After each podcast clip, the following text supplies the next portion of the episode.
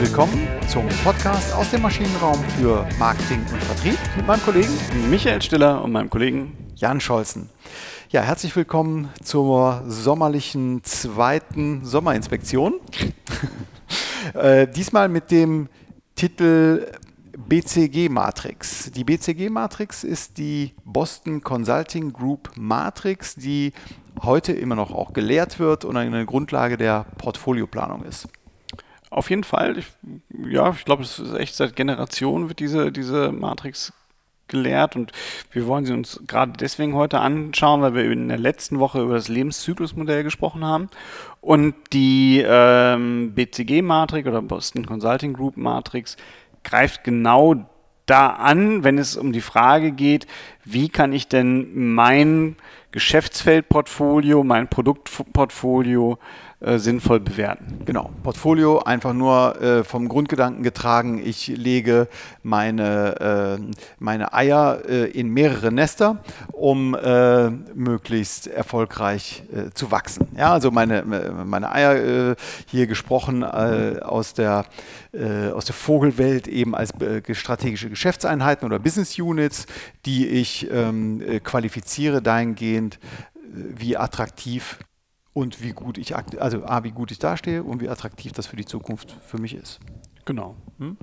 Ja, fangen wir doch mal an. Also Lebenszyklusmodell, wir gehen davon aus, äh, ein wachsender Markt ist gut, ein schrumpfender Markt ist schlecht. Das würde auf der Y-Achse abgetragen. Ne?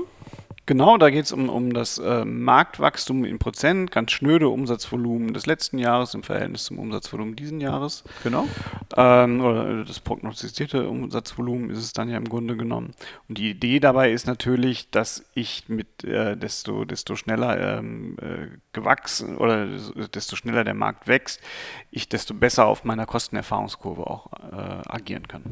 Genau, aber die Kostenerfahrungskurve, die kommt ja dann, ähm, von der profitiere ich, wenn ich schon viel ähm, produziert habe, wenn ich schon viel gelernt habe, also auch schon einen hohen Marktanteil habe. Und der Marktanteil, beziehungsweise der relative Marktanteil wird jetzt auf der X-Achse abgetragen. Genau relativer Marktanteil, wir haben gerade das auch nochmal für uns ein bisschen ausklamüsern müssen, äh, muss man jetzt äh, so sehen, dass man äh, seinen eigenen Marktanteil in dem jeweiligen Geschäftsfeld ja.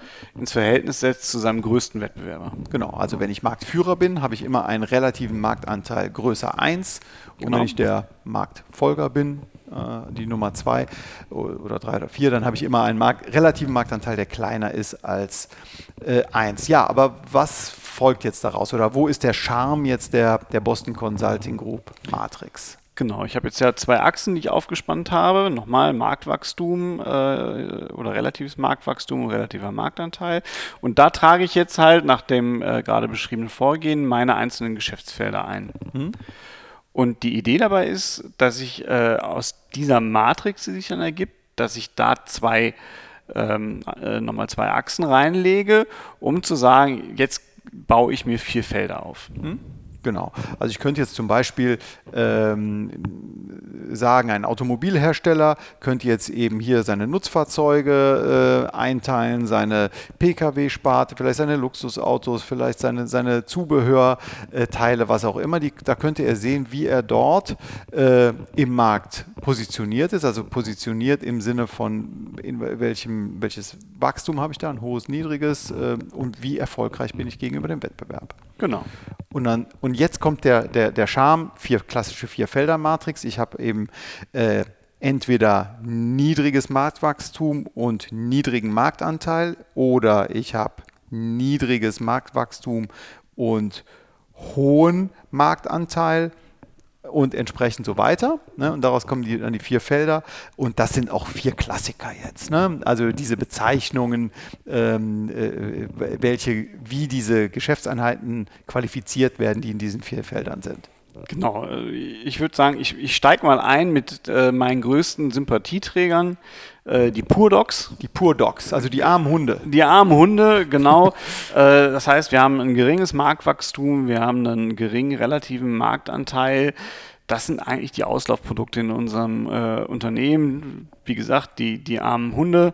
Ähm, da müssen wir halt genau hinschauen, haben wir noch positive Deckungsbeiträge.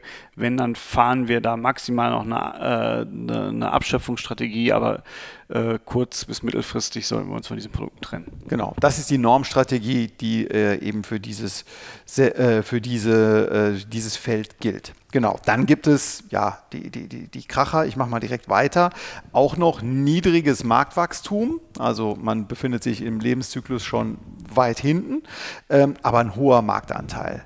Also das ist sehr, sehr schön. Man hat ähm, Erfahrungskurveneffekte generiert. Man, man ist eine Cash-Cow.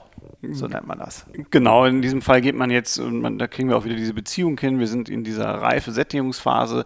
Davon geht das Modell jetzt aus, auf jeden Fall. Ähm, und jetzt muss ich halt gucken, die, die Schrumpfungsphase steht bevor. Das muss mir klar sein. Das heißt, jetzt geht es um Abschöpfung. Genau.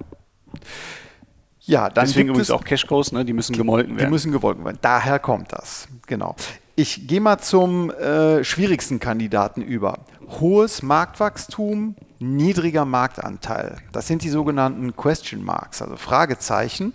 Also all jene Business Units, wo ich mir Gedanken machen muss, ähm, ja, ich weiß, dass ich in einem attraktiven Marktumfeld bin, weil der Markt wächst, aber ich bin im Vergleich zum Wettbewerb nicht so erfolgreich, dass es für mich äh, klar wäre, dass ich dort massiv investieren müsste. Also das bedarf einer weiteren Prüfung, Planung, Bewertung und Entscheidung. Genau, deswegen auch äh, typisch äh, eine Selektionsstrategie, also genau hinschauen, was man machen will. Vielleicht auch Penetrationsstrategie, wenn man zu einem positiven oder wenn man zum vielversprechenden Ergebnis kommt und sagt, okay, da müssen wir nochmal Geld in die Hand nehmen, um den höheren Marktanteil zu erwirtschaften oder Ganz zu generieren. Genau. Ganz genau. Und jetzt kommt das Feld, das möchte ich gerne dir überlassen. Die Stars. vielen, vielen Dank.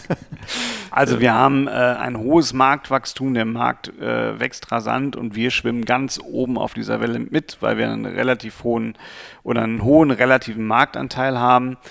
Ähm, das sind natürlich die Märkte, die uns am meisten Spaß machen. Äh, hier heißt es investieren, Marktanteile sichern oder auch weiter ausbauen sogar noch und äh, eventuell schon, schon in die Abschöpfung gehen, bevor es halt zur Cash-Cow wird. Genau. Also ein sehr handfestes äh, Planungstool, ähm, bewährt, ja, es ist auch in der Praxis bewährt, muss man dazu auch fairerweise sagen. Ähm, wir wären aber nicht der Maschinenraum, wenn wir auch ein paar Kritikpunkte finden würden. Ne? Genau, also das, der erste Punkt ist natürlich, je nachdem, wie, wie gut oder wie, wie stark meine Stellung in dem jeweiligen Geschäftsfeld ist, habe ich schon mal einen, einen, eigenen Einfluss auf das Marktwachstum. Hm? Genau, also die sind nicht unbedingt unabhängig voneinander. Genau, das ist nicht zwingend unabhängig voneinander und ich kann selbst das Marktwachstum äh, beeinflussen. Genau. Dann ähm, muss man natürlich auch immer schauen, ähm, habe ich den Markt, das haben wir jetzt noch gar nicht ähm, hinterfragt, aber habe ich den Markt oder das Marktsegment tatsächlich realistisch und gut ähm, definiert? Genau, weil der, der, der äh, findige äh, Geschäftsfeldleiter äh, könnte ja auf die Idee kommen, ah, Moment mal, äh, ich habe einen ganz doofen relativen Marktanteil, wenn ich mit meinem VW ab äh, mich auf dem ähm, Markt der PKWs platziere, aber wenn ich mich auf dem Markt der deutschen Kleinstwagen äh, platziere, habe ich auf einmal wieder einen relativ hohen Marktanteil. Ganz genau. Äh, relativen Marktanteil und, und äh, dadurch steckt natürlich auch so eine gewisse Manipulation äh, in dem ganzen Genau, Ding wie drin. eng oder wie breit man den Markt ähm, definiert. Genau, dann ist das Ganze natürlich auch statisch, ja, also dynamische Effekte äh, im Zeitablauf äh, sind nicht da, vielleicht im Marktwachstum ein Jahr äh, rückblickend, aber in die, ähm, in die große weite Zukunft schaut man nicht. Nokia hatte 2007, 2008 noch riesige, ein riesiges Marktwachstum und ähm, ja, was nach 2008 passiert, da, dafür wäre dieses Planungsmodell dann eben nicht gut gewesen. Ja, genau. Das hätte ja noch investieren bedeutet. Ganz genau. Zweifelsfall. Und letztendlich ist auch die Abgrenzung der Felder, also wann ist eine Cash-Cow, äh, wann wird eine Cash-Cow zum Pur-Dog, äh, wann wird ein Pur-Dog zum Fragezeichen oder zum Question Mark und das Fragezeichen zum Star. Ähm, Es ist halt eine Heuristik. Genau. Auch da bin ich relativ frei in, meiner, in meinen Bewertungsmöglichkeiten noch. Genau. Letzter ähm, Kritikpunkt, ähm, es ist jeweils eine eindimensionale Betrachtung. Ne? Also auf der Y-Achse nur das Marktwachstum und auf der X-Achse eben nur der Marktanteil, der relative Marktanteil. Gut, dann haben wir das Konzept aber soweit besprochen. Vielleicht ein kleiner Literaturtipp noch, ähm, der äh, auch übrigens von Boston Consulting Beratern geschrieben, dieser Artikel aus dem Harvard Business Review äh, auf Englisch im September 2012, also auch schon etwas betagter, aber wie ich finde, in dieser Strategie ähm, Diskussion, Fragestellung sehr brauchbar. Und zwar heißt der Your Strategy Needs a Strategy. Ne? Da geht es eben darum, inwiefern man selber ähm, die, ähm, die, die, die, strategische Planung vorhersagen kann oder auch den Markt selber beeinflussen kann. Das aber nur am Rande. Gut, dann haben wir es, oder? Haben wir es, würde ich auch sagen. Prima. Dann vielen Dank fürs Zuhören und bis nächste Woche. Genießen Sie den Sommer. Tschüss. Tschüss.